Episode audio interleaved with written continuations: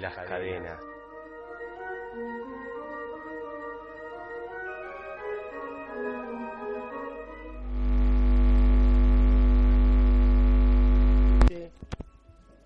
Perdón.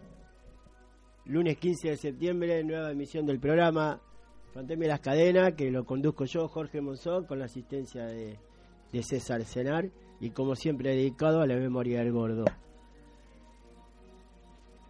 Bueno, empezamos con, un día hermoso de sol, después de dos días de lluvia, donde ni siquiera se pudo jugar al fútbol. Eh, bueno, hemos tenido un fin de semana con una noticia rimbombante, ¿no? Este, resulta que el príncipe heredero sabía hablar. ¿Cómo? El príncipe heredero, todos los tenían jugando con la PlayStation, pero resulta que el tipo es un cuadro político que tiene el suficientemente tiene suficiente este, caudal político como para pararse frente a una multitud como la del sábado en la cancha de Argentinos Juniors y hablar, y hablar y decir cosas. Lo primero que hizo, que dijo fue, no fue una palabra, sino su presencia. O sea, el solo hecho de estar al frente del, acto eh, ya daba toda una idea una era toda una declaración política de esta nueva agrupación que se viene que se viene formando este, desde, el, desde el inicio del kirchnerismo y que bueno parece que han decidido salir a dar batalla en los grandes campos de, de la primera, ¿no? Las grandes ligas, como dicen. Bueno, este, después vamos a comentar algo de lo que dijo Máximo Kirchner, que de él estamos hablando. Un, un pibe que promete. un pibe que promete. Un pibe que promete.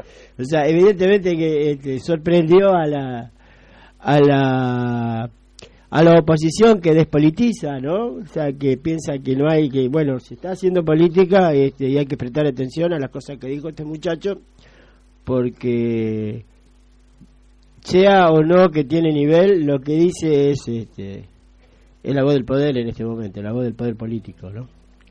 Bueno, pero vamos, vamos, César anunciaba la previa que íbamos a escuchar a Génesis, pero no se agarren de los pelos, no se pongan contentos, no se crean que este va a ser un programa ochentoso, porque no tiene nada que ver con eso. Acá va a estar Phil Collins, pero apenas tocando la batería, y bueno, apenas no, porque Phil Collins es uno de los grandes bateristas de la historia de la música moderna.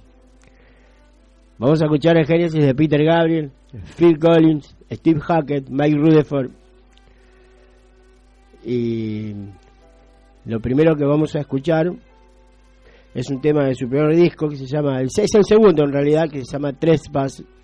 Lo que pasa es que el primer disco de Genesis se conoció después, acá en Argentina, después de que salió el primero porque el primero creo que lo grabaron en, tres días y tuvo muy poca difusión. Realmente la difusión de Genesis empezó a dar después de este disco, Trespas. Y el tema que vamos a escuchar se llama The Knife, el cuchillo, que es un tema bastante fuerte, con un marcado riff del bajo.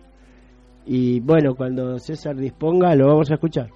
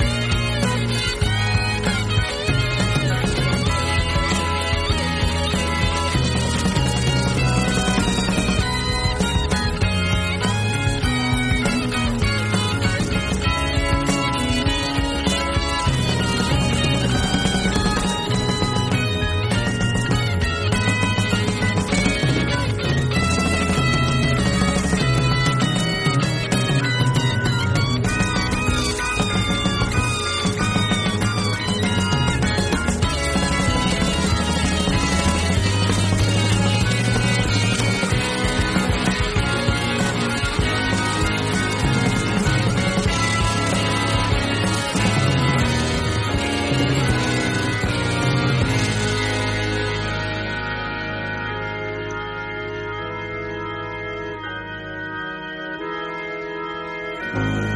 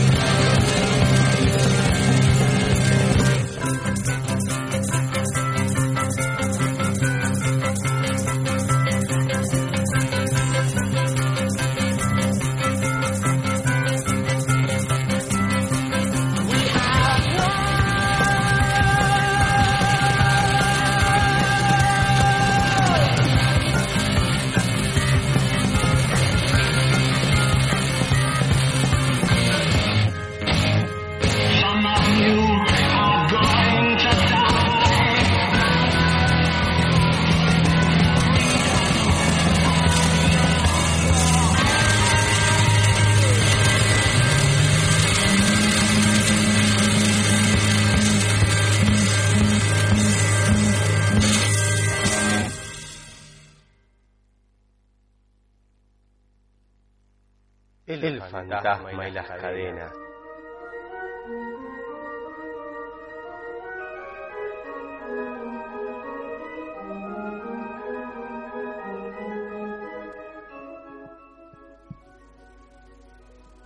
Bien, la cortina de Bach, porque de eso íbamos a hablar. Génesis es una banda que aparece a finales de la década del 60 y que se consolida a partir del segundo disco, como dije anteriormente. Y la característica principal, aquel que le pudo prestar atención y no rompió la radio o no me está cagando puteadas por la música que estoy pasando, este, tiene una gran influencia del barroco, especialmente en Bach, Boccherini, pero también tiene este, muchas influencias de, la música del clasicismo europeo del siglo XIX, de Brahms y Borchak, más que nada. En este tema este, se puede apreciar el formidable trabajo de la base rítmica de Phil Collins, de Mike Rutherford y el teclado de Tony Banks, al quien me olvidé de mencionar cuando los presenté. Bueno, ahora vamos a seguir escuchando a Genesis, vamos a saltar del segundo disco al cuarto, que se llama, el disco es Sealing England, Beat the Pound, vendiendo Inglaterra por una libra.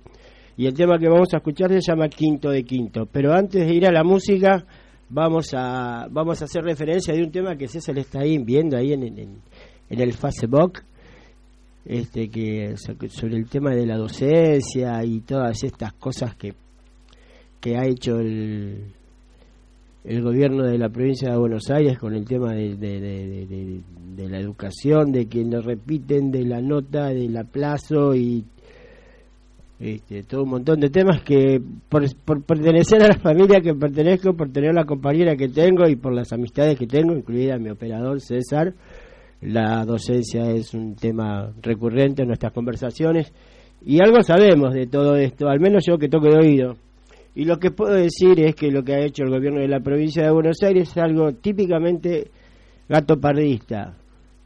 O sea, aquel que vio la película El gato pardo se habrá de, acordar de Burr Lancaster cuando decía que es necesario cambiar algo para que todo siga igual. Y creo que esa es la creo que eso es lo más saliente de todas estas medidas administrativas pseudo pedagógicas que impulsan desde el Ministerio de Educación de la provincia de Buenos Aires. Yo lo quiero dejar hablar a César. Este, cualquier cosa chiflen y lo paramos, porque ahora se va, a empezar, se va a poner a hablar. Algo tiene que decir el compañero. ¿Yo tengo que decir algo? Sí, que, si quiere, por supuesto.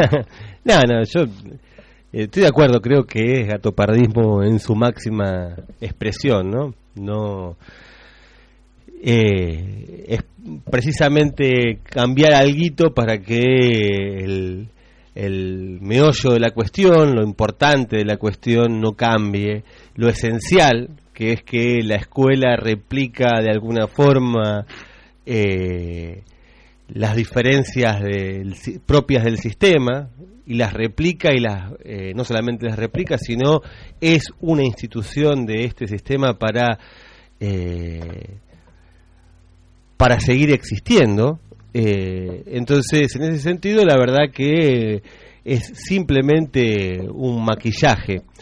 Eh, y respecto a, las notas en particular, respecto a lo que en algún momento eh, durante la semana se, se discutió mucho en los grandes medios, y cómo podía ser que no desaprueben y que fomentan la vagancia, que esto, que aquello. Yo creo que la nota sin ningún lugar a duda es una herramienta de castigo, una herramienta de dominación que tenemos los docentes hacia los alumnos. Entonces, y cuando digo es una herramienta de castigo y dominación, me refiero a que eh, la nota de alguna forma es la que adoctrina a los pibes. Incluso para aquellos que están capacitados y que superan las expectativas medias y, y medias altas. Y yo conozco, conozco, tengo un amigo que la mujer y las hermanas son la chica de promedio 10. Este, y me contaba este amigo que la mujer un día estaba en crisis porque no sabía qué iba a hacer cuando volviera a la casa con un 975. O sea, hasta ese grado, aún para aquel que no tiene problema de aprendizaje, la nota es un elemento de castigo. dominante. Y, sí, y además, digo, cuando me refiero a herramienta de castigo, me, refiero a que, en definitiva, eh, a los pibes les enseñan que, o les enseñamos en la escuela, que eh, lo importante es que sepan hacer lo suficiente como para sacarse un 7. Claro. Eh, eso es todo. Eso es todo. es como el 4, eh, los exámenes de marzo. Sí, cuando digo un 7 me refiero a lo suficiente como para probar. Claro. Y, y, la escuela, y más allá de eso, después, eso cuando me refiero a hacemos lo suficiente o tienen que hacer lo suficiente, resulta ser que en eso lo suficiente, eh, entra también eh, hacerle caso al docente. Y cuando me refiero a hacerle caso al docente no me refiero a eh, hacer una lectura... Para no generar una, relación que pueda afectarlo en la calificación final. Claro, entonces hacer y eso se manifiesta en en su máxima expresión ya, por ejemplo, a nivel secundario el alumno que entra a la escuela, yo tengo desde primer año hasta séptimo, ¿no? Tengo chicos chicos, eh, pero también tengo fundamentalmente los más grandes.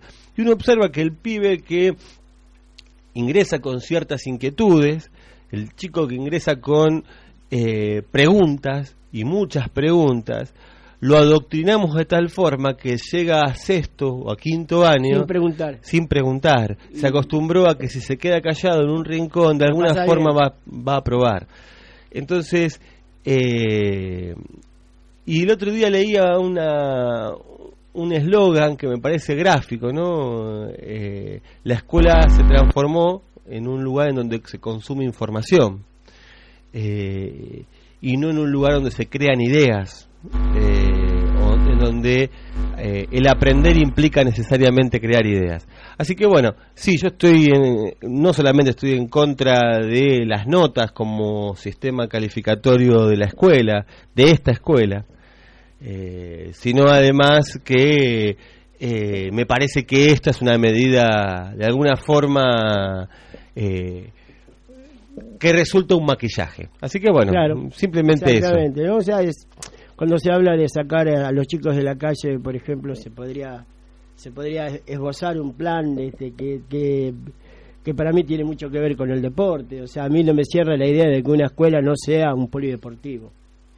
Ya que, que, por ejemplo, la escuela de mi barrio, que tiene cuatro hectáreas que lo rodean, con una zanja a cielo abierto, una cloaca a cielo abierto que la cruza de norte a sur y de izquierda a derecha, este, esté lleno de, de yuyos y no se utilicen con pistas de atletismo, para que los pibes, o sea, realmente si vos querés sacar a los pibes de la calle tenés que ofrecerles algo que les interese, porque si no el ostracismo los, les gana.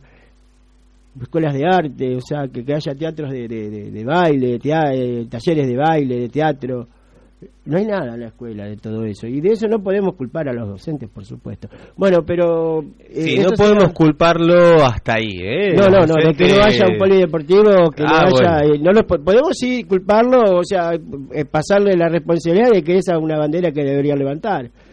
Pero es una discusión que tienen que darse los docentes también. Por supuesto. pero vamos a seguir escuchando música. Dale. Vamos a volver a Génesis. Quinto de quinto, ya lo dije, del álbum Silly England, Be the Pound.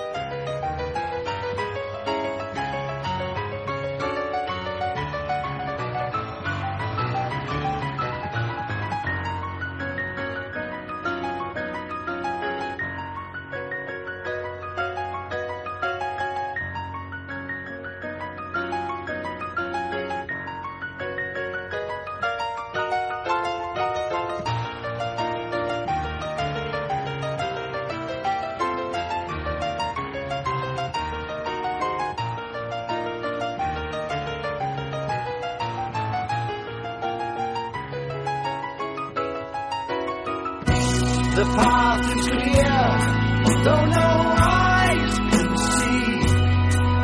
The course laid down long before. And so the gods and men, the sheep remain inside their pen. Though many times they've seen the way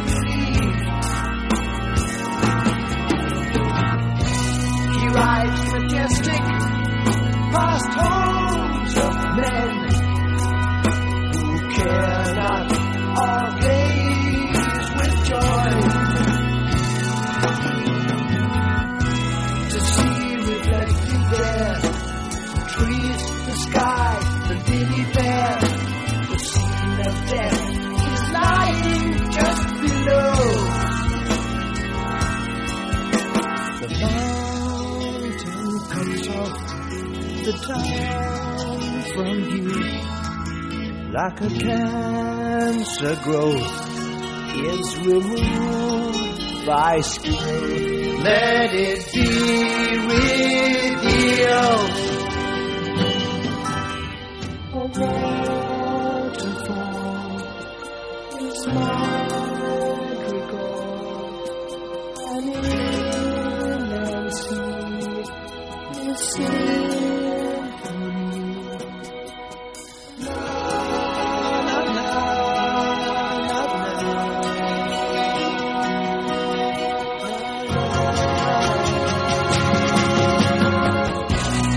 Dino songs, earth to sing the song till you're by the side.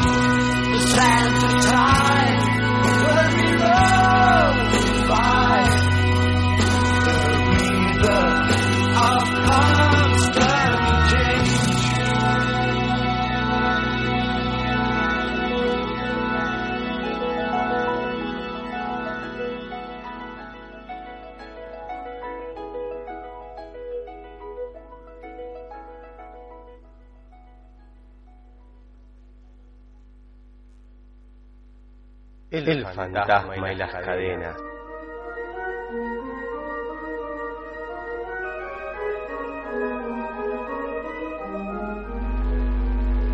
Acomoda el cable, Jorge, acomoda el cable, mira. Acomódalo mejor. Ahí está, los oyentes agradecidos a Jorge. Los oyentes Bueno, agradecidos. este problema del técnico, yo no tengo nada que ver. Yo acá ni siquiera me pagan. Hace tres meses que no me pagan el sueldo. Te voy a hacer una olla cosa. popular acá la, la puerta de la radio, a ver si alguien me ceba un mate, aunque sea. Ni mate hay acá en este boliche. Che, Jorge, te voy a hacer una consulta. Vos, viejo de campana, Sí. eh, te voy a citar, te voy a poner en año y contexto. Año 64. Yo tenía dos años, loco. Vos tenías, bueno, mi pero- memoria, ¿no? La memoria escrita o contada, porque Bueno, yo no... por- pero después conoces todo Sí. lo posterior. Año 64. Las calles Andrés del Pino y Rivadavia. Sí, sí, el arco. De tierra era todavía Andrés del Pino. Ante- Andrés del Pino era de tierra. Rivadavia También. ya se llamaba Rivadavia, o todavía se llamaba Rivadavia, después pasó a llamarse hace un par de años Jorge Rubén. Sí. Eh, Ahí anteriormente era Avenida Perón. Bien. Una, mar- una manga de garca, iba a decir, mira vos. Mm. Eh, un club, el Rotario, decide donarle a la ciudad Sí. un símbolo. Sí, sí, sí. El arco. Claro. Año 64, el arco de campana se, 50 años. Del arco, del arco al que... Exacta, no, sí, claro, sí, sí, 50 años. 50 años. Eh, del arco de campana, eh, No le hace un gol ni al arco de campana, le gritábamos a Bayo se 9 de Villa este año 50 años, exactamente. Sí. Y resulta que eh, uno observa y eh, todo aquel que pasa por campana lo considera un símbolo. Ahora, fíjate quiénes lo donaron y quiénes trabajaron en eso. Lo donó el Club Rotario, el Sí, Rotary Club. el Rotary Club. Eh, y los y en, en su colocación trabajó la La gente de la, muy bien la eh, Siderca puso Sí, los Dálmine, paños Siderca en y sus- y que obreros y la grúa la prestó la ESO Claro, eso es el símbolo de campana exactamente ¿no? tal cual. es el Tal símbolo de lo que es campana Sí, faltó por ahí este, lo, lo, lo- los agrogarcas que abundan acá en Campana también, ¿eh? Guarda, ¿eh? No, no, no, no. bueno pero Agrobarca seguramente Sí. muchos serán socios del, Sí, del sí, Rotary Sí, sí, sí, sí, sin duda. Sin duda. Así que 50 años se cumplen este año de la colocación del arco Bueno, de vamos, campana. vamos a, para festejar vamos a proponer este cortar el hacer un piquete y patear penales. Y luego ponemos a Bicochea a atajar. Y vos sabés qué, pa- qué particularidad, ¿no? Está construido con tubos. Con tubos, sí, Con tubos de cerca, sí, sí, que como no se podían soldar, o costaba mucho soldarlos, para ser más preciso, se los unió con eh, pernos, con eh, tornillos. Ajá. Se los Ah, unió con detalle. tornillos. Exactamente. Así que se cumplen 50 años de un símbolo de campana, que uno Sí. puede decir, ojalá que en otro momento podamos construir otros símbolos, pero realmente es un símbolo de campana, de Sí, lo que es la historia de campana. Totalmente, sí, sí. Eh, Bueno, este, yo no conozco ninguna ciudad que en la puerta de entrada tenga este, un libro abierto como símbolo, no, no hay. Bueno, pero No está, bien. Por lo general son los clubes rotarios los que hacen, los que hacen esos homenajes a los pueblos y lo que caracteriza es más que nada el símbolo, el símbolo ese, porque en el arco, no sé si, si ustedes se han fijado, está el símbolo, porque lo que lo- lo- lo- lo- lo- la característica del arco es que tiene el símbolo rotario en la punta del arco. Claro. Eh, o sea, es este que bueno, y que ahí confluyen las fuerzas vivas de Campana, que son re vivos, recontra vivos, este, y, y bueno, y eso es, pero me parece que eso es en todas las ciudades. Ese es el símbolo que nos ha tocado en suerte a los camparenses. Bueno, ¿qué tal si hablamos un poquito de, de, de Mínimo Kirchner?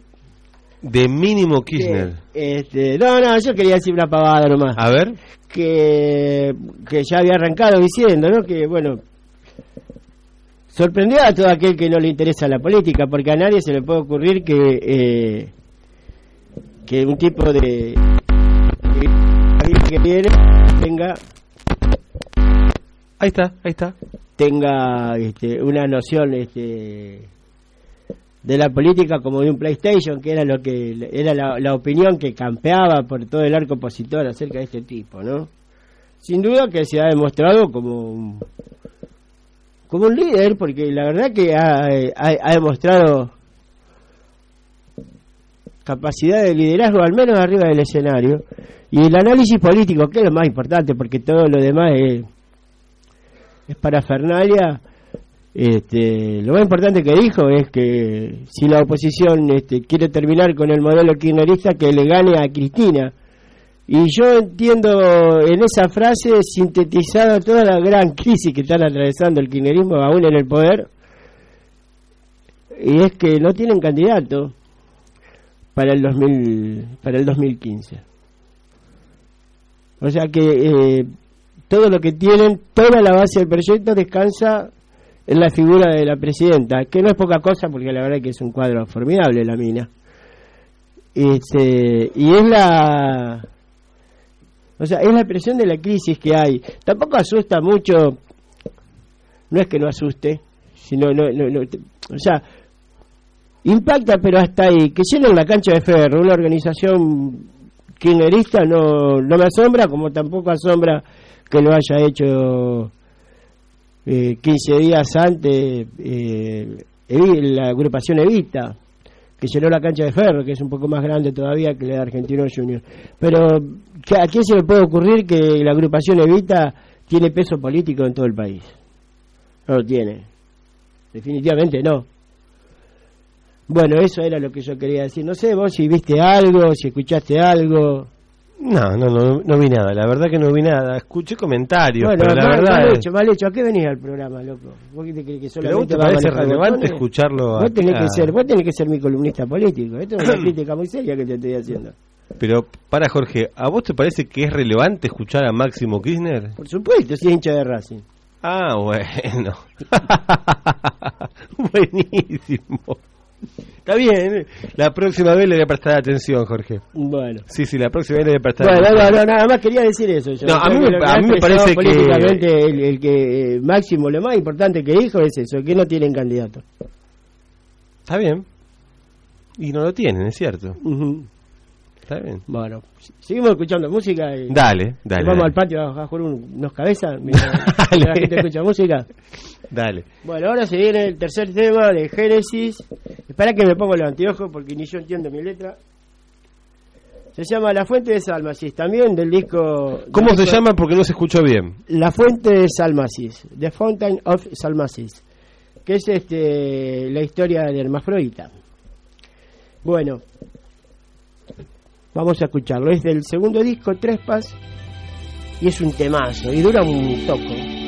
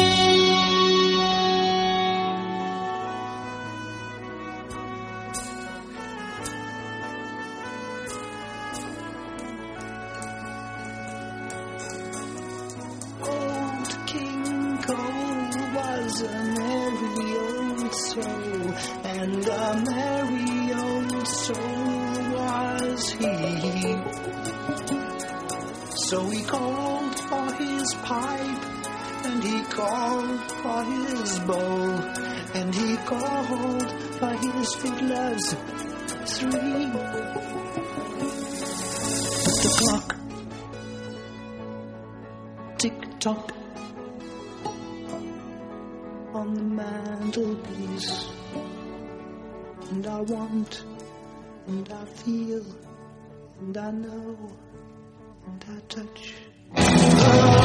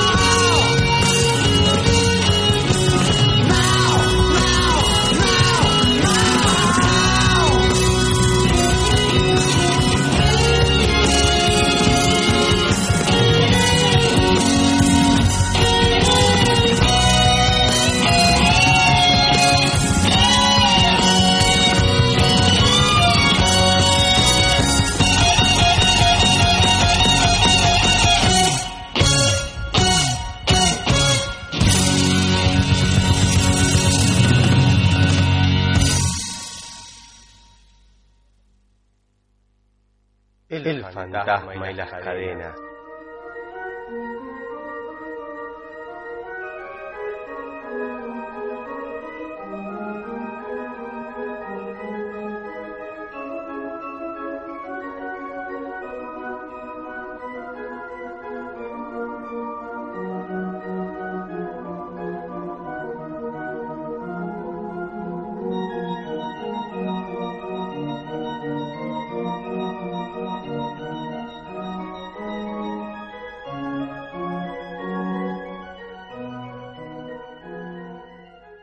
Walking across the sitting room, I turn the television on. Ya, ya, ya, Jorge, ya, ya. Bien, acabamos de escuchar eh, Cajita de Música del álbum Foxtrot, que es el tercer álbum de, de Genesis. Acá el operador está distraído, está, está hablando con una chica que vino, no sé qué es un levante que tiene el chabón. Ahí lo veo revole- revolotear las alas. Tiene cara de hombre la chica. Este. Qué lindo. Bueno, vamos a escuchar el último tema que he seleccionado para, para que ustedes lo disfruten o me odien, dadas las características de esta música un tanto densa, que se va a llamar rock progresivo o rock sinfónico.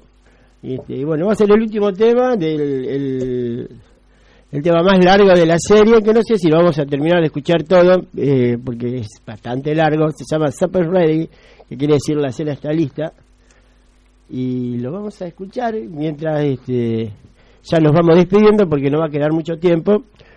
Hoy este, probablemente César se le ocurra pasar la internacional y bueno, nos estamos yendo. Yo ya no tengo más nada que decir, nada más que hasta el lunes que viene. El saludo mío, Jorge Para, para, Jorge, para, para. César quiere decir algo ahora, parece que el que conduce es él, No, maneja el programa. ¿No vas a hablar del partido de fútbol? Eh, no, no, no, no, no, no hubo partido de fútbol. Al fútbol se juega en las canchas, no los chiqueros. Al fútbol se juega una cancha, no un chiquero. Claro. Así que vamos a hablar de fútbol cuando la pelota ruede, ¿no? Claro, la puta que lo parió. Bueno. Bueno, ahora sí, nos estamos despidiendo. César Cenar, mi compañero que me ayuda en la parte técnica, y yo, Jorge Monzón. este, nos estamos viendo el lunes que viene, nos estamos escuchando mejor. Y bueno, Génesis, la cena está lista.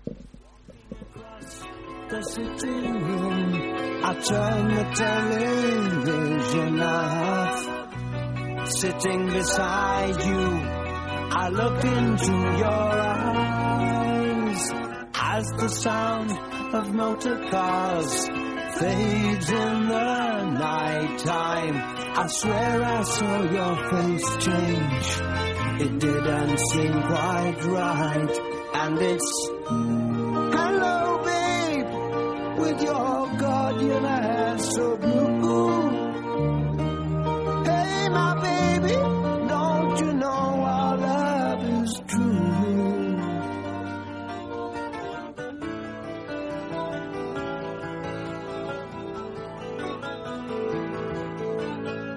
Coming closer with our eyes, a distance falls around our bodies. Out in the garden, the moon seems very bright. Six saintly shrouded men move across the lawn slowly. The seventh walks in front with a cross held high in hand, and it's Hey, babe, your supper's waiting for you. Hey, my baby, don't you know our love is true? I've been so far from here, far from your warm arms. It's good to feel you again. It's been a long, long time. Hasn't it?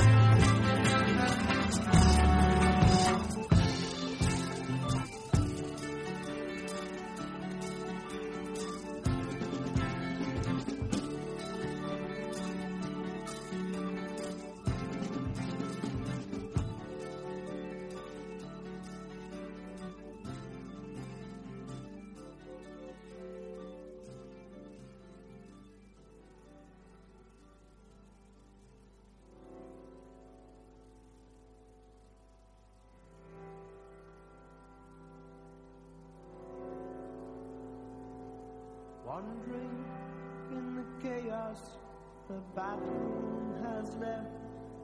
we climb up the mountain of human flesh to a plateau of breeze.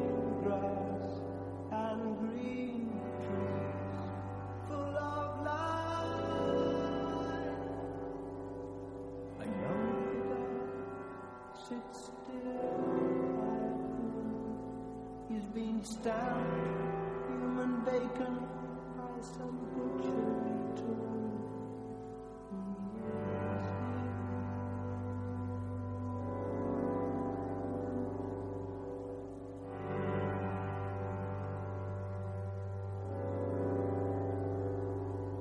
Social security took care of his life. We watched in reverence as Narcissus is turned to a flower. A flower? If you go down to the low farm to look for butterflies, butterflies, butterflies, open your eyes. It's no surprise everyone lies at the bottom west.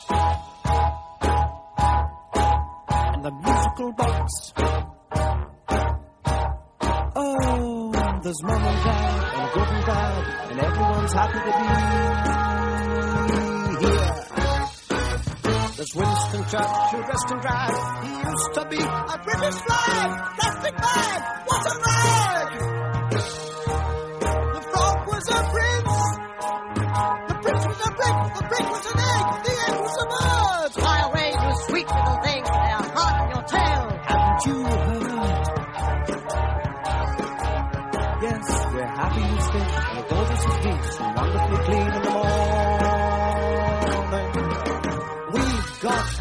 Everything.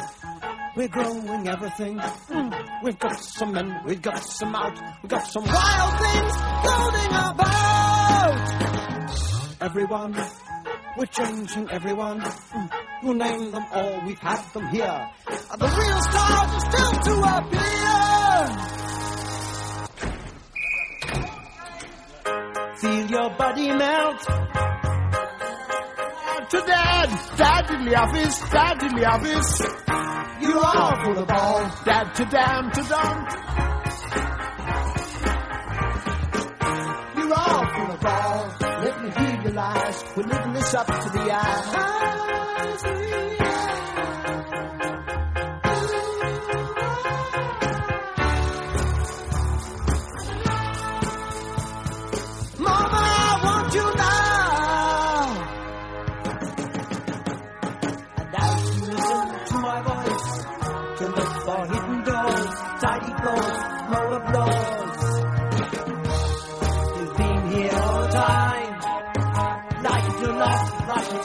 You're under the soil.